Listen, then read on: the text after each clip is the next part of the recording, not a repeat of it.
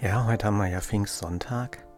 Und bei Pfingsten muss ich eigentlich immer an ein Religionsbuch aus der Grundschule denken. Da, war, da waren die Menschen abgebildet und da kam dann von oben etwas herab und da haben sie irgendwie so den Heiligen Geist empfangen.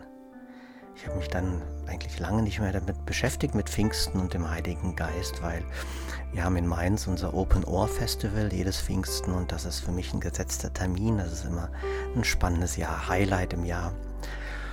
Und nur dies Jahr ist es irgendwie anders. Obwohl ich schon länger mit dem Kurs arbeite, merke ich, dass der Heilige Geist wesentlich präsenter ist und dass dann Pfingsten, der Begriff Pfingsten, eine ganz intensivere Bedeutung hat für mich.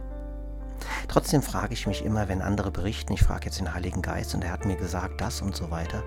Ich habe nicht das Gefühl, dass der so, so direkt zu mir redet. Irgendwie habe ich vom Heiligen Geist und Gott oder auch Jesus immer noch so eine katholische Barriere dazwischen, habe ich das Gefühl, dass ich als Sündiger mich verbeugen muss und so weiter und so weiter.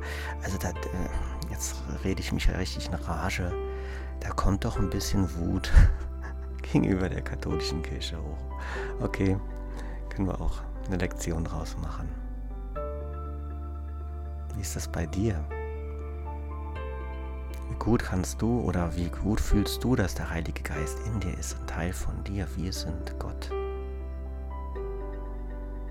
Der Gott spricht zu uns durch den Heiligen Geist.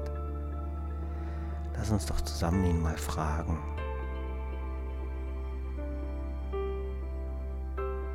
Und ich bin mir sicher, du empfängst etwas.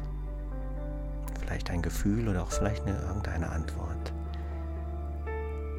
Und mit dieser Antwort wünsche ich dir eine wundervolle und friedvolle gute Nacht.